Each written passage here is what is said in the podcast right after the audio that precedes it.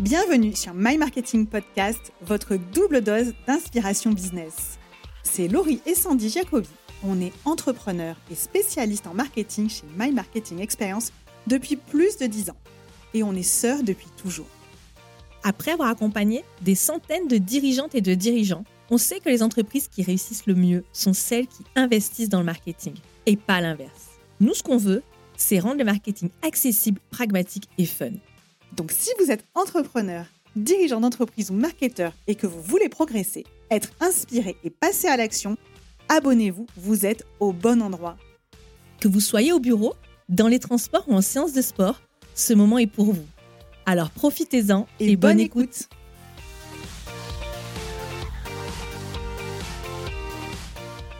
Bonjour et bienvenue dans ce nouvel épisode de My Marketing Podcast. Aujourd'hui, on va parler d'un sujet qui est assez chaud. On va parler des sites internet. Donc j'ai décidé de consacrer un épisode complet sur le sujet du cahier des charges web, c'est-à-dire le cahier des charges qu'on fait avant de faire un site internet et j'insiste sur le avant. Écoutez bien jusqu'à la fin parce que à la fin de cet épisode, il y a une surprise. Parce que quitte à traiter un sujet qui est un petit peu chiant, mais quand même ô combien utile, Réjouissez-vous parce qu'à la fin, il y a une récompense. De quoi on va parler dans cet épisode? Dans cet épisode, je vais traiter de pourquoi faire un cahier des charges web n'est pas une option. Je vais partager la checklist ultime de votre cahier des charges en béton. Et enfin, je vais vous donner quelques tips et outils pour vous faciliter la tâche. Vous l'avez compris, c'est un épisode qui est hyper actionnable.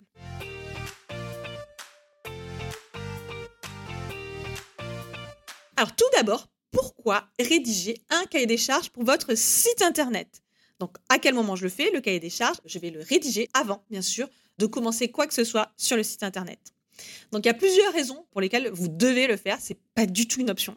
La première, c'est pour maîtriser votre image de marque et la communication de votre entreprise. Peu importe que ce soit un site internet simple, un site vitrine, un site e-commerce, c'est votre image en ligne. Vous ne devez pas le prendre à la légère.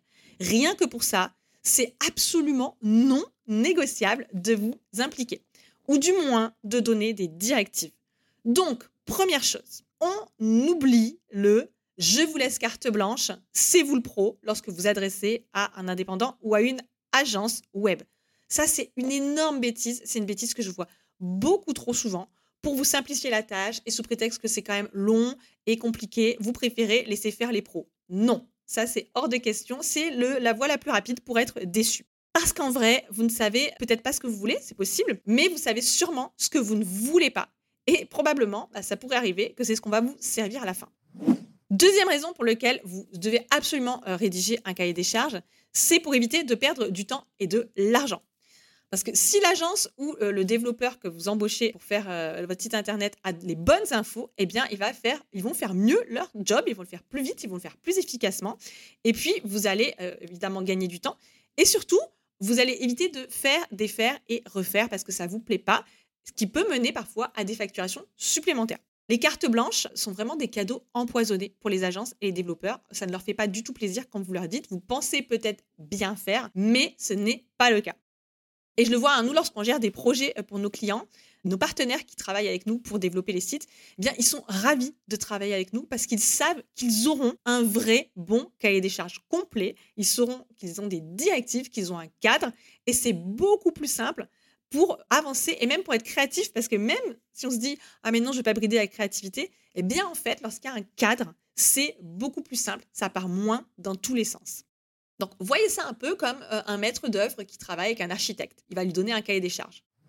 Troisième raison d'avoir un cahier des charges pour votre site internet, c'est pour avoir un site qui répond aux objectifs de votre entreprise et à son fonctionnement, tout simplement. Donc, faire un site pour faire un site, bah, déjà, ça n'a aucun sens. J'en vois beaucoup trop. Mais euh, malheureusement, beaucoup d'entreprises brûlent des milliers d'euros dans des sites internet qui ne leur sont d'aucune utilité je l'ai malheureusement encore vu euh, récemment. On a récupéré euh, une cliente qui est arrivée avec un site internet qui était un site euh, qui ne pouvait même pas exécuter les principales fonctions, missions de ce site internet. Eh bien, malheureusement, bon, là, elle était tombée sur une agence qui était peut-être pas très très honnête, mais avec un cahier des charges qui aurait été plus précis, ça aurait pu rattraper le coup. Là, c'était vraiment tort partagé, même peut-être un peu plus du côté de l'agence. Mais si vous n'avez pas quelque chose d'écrit, c'est toujours pareil. Si vous n'avez pas votre cahier des charges écrit, ça va être beaucoup plus difficile derrière d'aller euh, faire valoir vos droits et de dire non mais attendez, je vous avais demandé ça, vous l'avez pas fait ou ça ça fonctionne pas puisque ça n'était pas écrit. Donc ne serait-ce que parce que euh, des fois c'est bien d'être un peu procédurier, faites ce cahier des charges.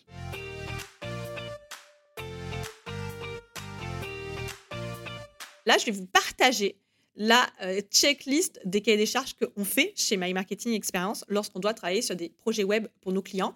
En général, ça intervient quand? Ça intervient qu'on a revu toute la stratégie, qu'on a défini une offre, qu'on a revu tout le positionnement. Eh bien, on va avoir besoin de le décliner sur le site internet. Donc, soit c'est juste le site internet qui a besoin d'être mis à jour, soit parfois ça va plus vite de tout refaire. Et dans ces cas-là, on va gérer également euh, le projet web. Et pour ça, on a une liste exhaustive de tout ce qu'on met dans un cahier des charges, tout ce qui doit être mentionné pour à la fois s'assurer qu'à la fin, on est ce qu'on veut et que le travail soit plus simple avec l'équipe qui va gérer le projet web. Alors, qu'est-ce qu'on met dans son cahier des charges web? Alors, globalement, il y a à peu près cinq catégories que je vous recommande d'inclure dans le cahier des charges web.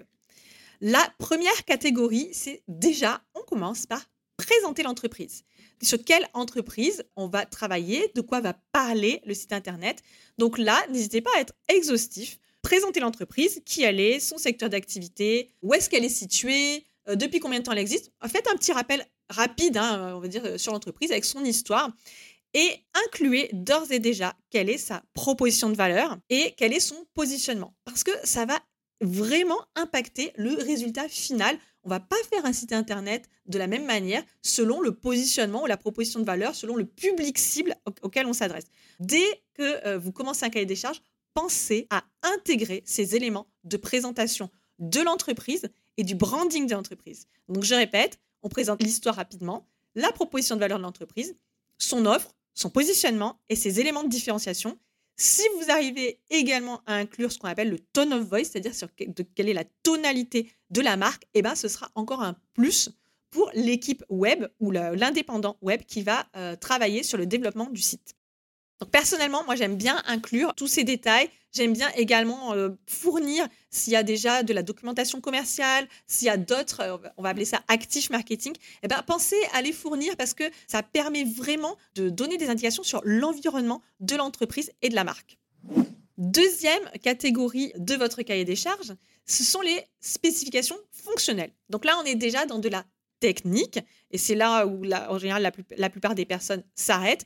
Non, je vous recommande vraiment de faire ce travail. Donc là, dans les spécifications fonctionnelles, on appelle ça le cahier des charges fonctionnel, vous allez lister toutes les fonctionnalités dont vous allez avoir besoin sur votre site Internet. Alors là, vous pouvez me dire, mais j'en sais rien. Probablement que vous ne connaissez pas toutes les fonctionnalités possibles et imaginables qu'on peut avoir sur un site Internet. En revanche, vous savez ce que vous voulez à minima obtenir et après, charge à l'agence avec laquelle vous travaillez ou à l'équipe web avec laquelle vous travaillez de vous conseiller sur des fonctionnalités additionnelles. Mais mettez au moins celles que vous voulez avoir et que vous savez déjà. Donc, je vais vous faire une liste, on va dire, de fonctionnalités assez courantes. Vous, par exemple, pouvez dire, bah, je veux absolument euh, pouvoir gérer mon contenu. Par exemple, d'avoir un accès à un back-office pour pouvoir gérer moi-même la modification euh, du texte et des images. Vous pouvez également dire, moi, je veux la possibilité que euh, les visiteurs du site prennent un rendez-vous en ligne.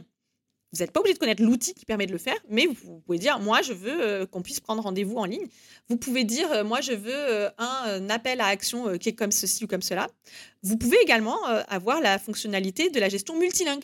J'ai besoin d'avoir un site dans deux langues, dans trois langues, et spécifier les langues. Vous pouvez parler des formulaires de contact, vous pouvez dire si vous voulez un blog ou pas, si vous voulez de la vidéo ou pas, si vous voulez une inscription à la newsletter. Là, je vous fais un peu en vrac, mais réfléchissez à ce que vous voulez avoir sur votre site internet et après, bien entendu, vous pourrez être conseillé sur les autres fonctionnalités qui existent.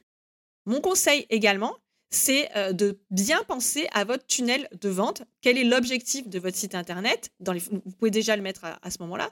C'est de dire qu'est-ce que je veux obtenir avec mon site internet. Est-ce que je veux obtenir euh, des ventes?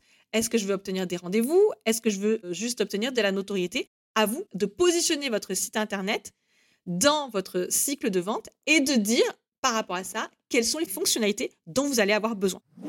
Une troisième catégorie, c'est le cahier des charges technique. Donc la différence entre technique et fonctionnel, Fonctionnel, c'est ce, dont, ce que vous avez besoin que le site internet puisse exécuter ou obtenir. Technique, c'est tout l'environnement technique de votre site internet. Par exemple, si vous avez des préférences sur euh, la plateforme, sur le, CMS, donc le Content Management System, c'est-à-dire la plateforme de gestion des contenus, eh bien, vous pouvez le préciser. Est-ce que vous voulez un WordPress? Est-ce que vous voulez un autre, autre CMS Ou si vous n'avez pas de préférence, vous pouvez simplement dire OK, j'ai pas de préférence, je veux juste un CMS. Est-ce qu'il y a besoin qu'il soit intégré avec d'autres outils? Ça, c'est super important. Par exemple, vous pouvez dire j'ai besoin que toutes les personnes qui remplissent un formulaire eh bien, euh, se soient intégrées dans mon CRM. Donc, dites ici si vous avez des besoins d'intégration. Vous pouvez également parler dans les spécifications techniques, si vous avez des, des, demandes relatives au SEO, donc au référencement naturel. Évidemment, hyper important, est-ce que vous avez déjà un site Internet? Si oui, où est-ce qu'il est hébergé? Est-ce que vous avez des noms de domaine Quels sont les noms de domaine que vous utilisez pour votre site Internet et où sont hébergés ces noms de domaine Donc vraiment, là, c'est l'environnement technique. Et vous pouvez également avoir un mot sur les navigateurs, la compatibilité. Moi, je l'inclus tout le temps euh, en fait, c'est un peu ceinture et bretelle parce que normalement, tout le monde le fait. Vous assure que votre site internet, il peut être vu euh, depuis n'importe quel euh, terminal. Pardon. Mais moi, j'aime bien le remettre quand même. Comme ça, je suis sûre. Donc ça, ce sont les spécifications techniques. Quatrième volet de votre cahier des charges, ce sont les spécifications graphiques et relatives à l'expérience utilisateur. Donc là, surtout, c'est l'endroit où vous ne dites pas je veux carte blanche, faites ce que vous voulez, du moment que ce soit beau, je veux un truc beau beau, ça veut rien dire parce que moi, il y a plein de gens qui trouvent des choses belles que moi je trouve hideuses. Et rappelez-vous une chose, c'est qu'un site internet beau, c'est pas forcément un site internet qui convertit. Donc là encore, du beau, ça veut rien dire, déjà premièrement.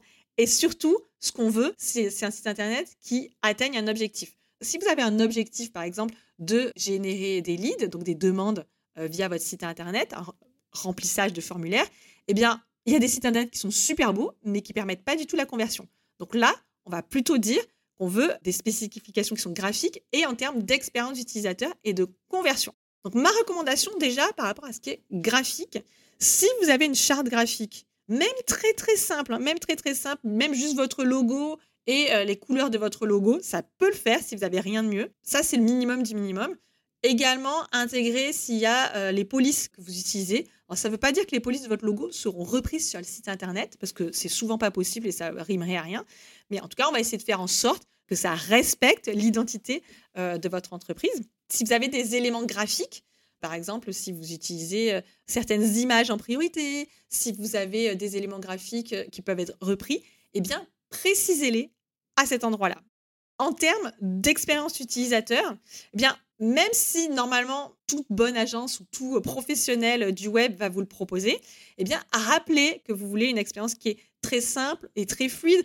Par exemple, vous pouvez spécifier, je veux qu'il euh, y ait des formulaires euh, sur euh, toutes les pages produits, je veux qu'il y ait un accès en un seul clic ou en deux clics maximum à telle page. Si vous avez ce genre d'exigence, eh bien, mettez-le à cet endroit-là. moi, j'aime bien le préciser le plus possible c'est toujours dans un souci de pouvoir contrôler après. Même si vous faites confiance, si vous savez que votre partenaire est top, eh bien, c'est toujours plus rassurant pour tout le monde en fait d'avoir une base écrite de collaboration. Alors moi j'aime bien aussi inclure des euh, bonnes pratiques en termes de taille de police parce que ce que certains voient petit, bah moi je le vois gros et vice versa. Donc, si euh, essayez d'être le plus précis également là-dessus. Moi, j'ai même un tableau en disant, bah, je veux que les H1 ils soient compris entre ça et ça. Je veux que ça, prenne à peu près, euh, qu'on voit tant de différences entre les H1 et les H2. Alors, peut-être que je suis un peu monomaniaque, c'est vrai. Mais si vous avez ce souci du détail ou si vous, voulez même être conseillé derrière, c'est-à-dire l'avantage si vous émettez une hypothèse, moi je veux ça, c'est qu'on pourra toujours vous dire, mais écoutez, c'est très bien, mais euh, moi je vous recommande de faire plutôt comme ça. Donc n'hésitez pas à aller également sur ce terrain. Et dernière chose, pour orienter sur tout ce qui est éléments graphiques, eh bien, s'il y a des photos ou des images qu'on peut utiliser ou reprendre, si vous avez des vidéos que vous voulez voir sur votre, euh, site internet, peu importe tous les, tous les médias, en fait, on, appelle ça des médias. Je rappelle, les médias, c'est des images, des vidéos, ça peut être également des PDF à télécharger. Vous le précisez, vous dites oui, je veux que ça y soit ici. C'est aussi dans cette partie euh, du cahier des charges que vous allez préciser les types de pages dont vous avez besoin. Donc là, c'est un petit peu un petit peu plus technique, mais en y pensant en amont, ça va vous permettre de ne pas être limité dans l'utilisation de votre site internet. Par exemple, vous allez dire, bah oui, j'ai besoin d'un template de, de homepage, mais après, vous avez un blog, donc vous avez besoin d'avoir un template pour le blog. Vous avez des pages produits ou une seule page produit, mais assurez-vous d'avoir un template pour ça. Un template également pour du contenu texte. Donc, qu'est-ce que c'est un template? Un template, c'est un modèle, un gabarit en français, de page qui va avoir une fonctionnalité particulière. Donc, une homepage a une fonctionnalité particulière, une page produit a une fonctionnalité particulière, une page blog a une fonctionnalité particulière, une page contact. Et l'avantage d'avoir des modèles, c'est que si vous avez besoin de créer des nouvelles pages, vous pourrez aller piocher dans vos modèles. Typiquement, moi, ce que je recommande, c'est de toujours demander un modèle, un template de landing page, de sorte que lorsque vous avez besoin de créer une nouvelle landing page, vous serez autonome. Vous pourrez juste dire, créer une nouvelle landing page et compléter avec le contenu. Mais il n'y aura pas besoin à chaque fois de tout refaire. On arrive à la cinquième catégorie qui est ultra importante et que souvent je ne vois pas. Souvent je la vois pas parce qu'il n'y a pas de cahier des charges, mais souvent ça n'a même pas été réfléchi. C'est le planning et l'organisation. Et alors, ça, c'est hyper crucial parce que ça définit qui fait quoi pour quand, tout simplement. Si vous voulez voir votre site internet euh, avant l'année prochaine ou si vous voulez voir sortir de terre, eh bien, il va falloir donner une date. moi, ce que je vous recommande dans la partie planning et organisation, c'est de penser à bien spécifier pour quel délai vous aimeriez avoir votre site internet? Et alors de manière réaliste, s'il vous plaît. Non, vous n'aurez pas un site internet pour dans 48 heures ou alors ce sera quelque chose de vraiment très très simple et c'est pas forcément ce que vous envisagez. Donc ce sera quelque chose euh, que vous pourrez presque faire vous-même. Donc raisonnablement, vous pouvez dire j'ai besoin d'un site internet pendant trois mois. S'il a des fonctionnalités, des demandes d'intégration plus poussées, ça peut prendre plus de temps. Vous allez également intégrer dans la partie planning et organisation qui fait quoi? C'est-à-dire quelle est la personne référente? Est-ce que c'est vous? Est-ce que c'est une personne de votre équipe? Eh Bien, dites-le.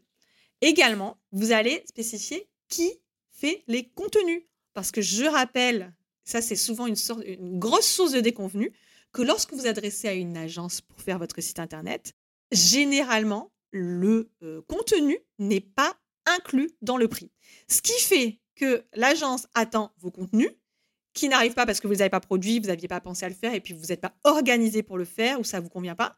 Donc, elle a du mal à avancer, à vous livrer. Et en général, c'est comme ça qu'on se retrouve avec des projets web qui durent 6, 9 mois, 12 mois, voire plus.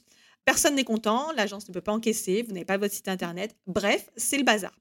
Si vous avez déjà vécu cette situation, je pense que vous voyez de quoi je parle. Donc, précisez également qui fait ça. Précisez aussi, si vous avez un prestataire SEO, par exemple, si vous avez d'autres prestataires susceptibles d'intervenir, dites-le. La bonne personne pour parler de tout ce qui est SEO, c'est euh, tel partenaire avec qui je travaille. Si vous travaillez avec euh, un ou une graphiste, dites-le également, qui pourrait avoir des éléments à transmettre. Bref, vous devez fonctionner en équipe. C'est hyper important. Nous, on travaille toujours en équipe et c'est pour ça que ça fonctionne, que ça, avance beaucoup mieux. Donc, je répète, on a dans le cahier des charges cinq catégories. 1. La présentation de l'entreprise, que ce soit son secteur d'activité, mais également tout ce qui concerne son audience cible, son positionnement, ses offres, bref, présentez-moi votre entreprise de fond en comble. Le deuxième volet, ce sont les spécifications fonctionnelles et les objectifs. Qu'est-ce que vous voulez que votre site exécute? Quels sont les objectifs que vous voulez atteindre avec ce site Internet? Troisième volet du cahier des charges, les spécifications techniques avec bah, tout l'environnement technique de votre site, l'hébergement, les noms de domaine et un peu plus. Je vous l'ai expliqué. Les euh, quatrièmes points de votre cahier des charges sont les spécifications graphiques et en termes d'expérience utilisateur. Et dernier volet, c'est tout ce qui relève du planning et de l'organisation.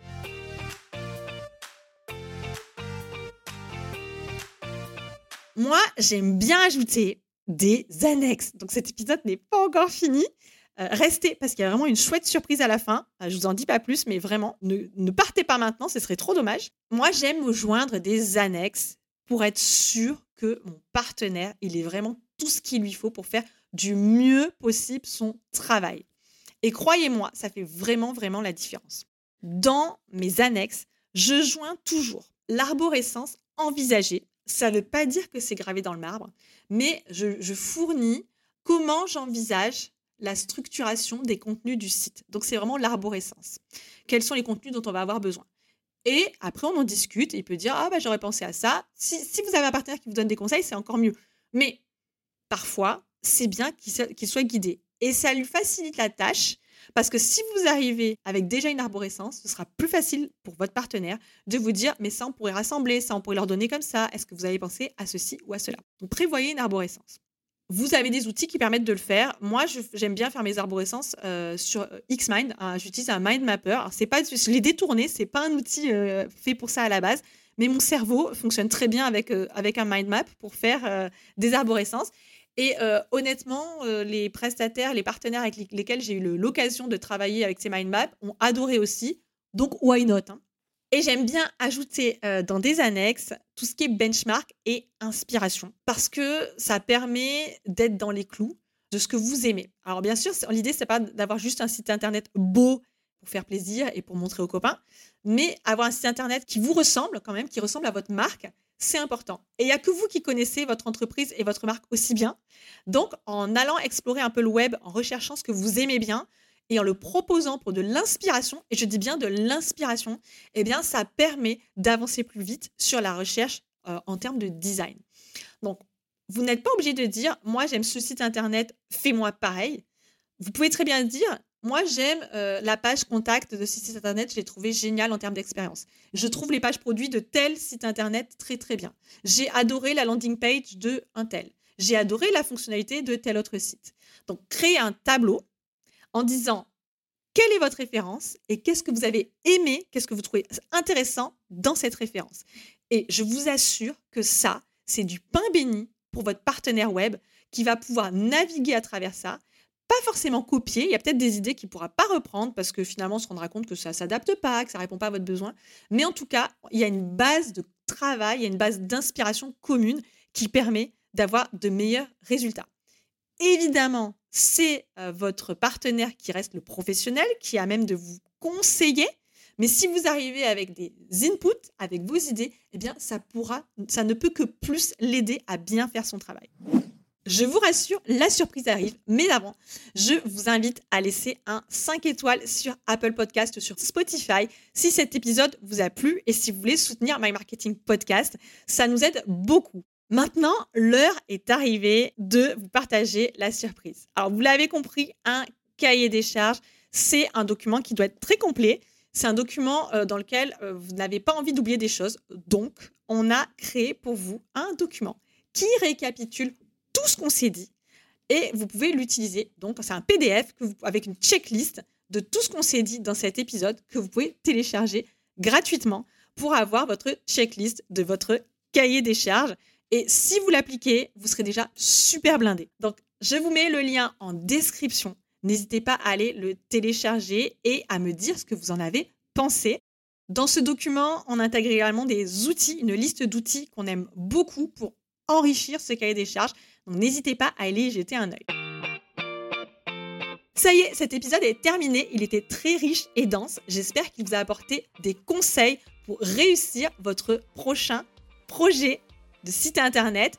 On se retrouve la semaine prochaine pour un nouvel épisode de My Marketing Podcast.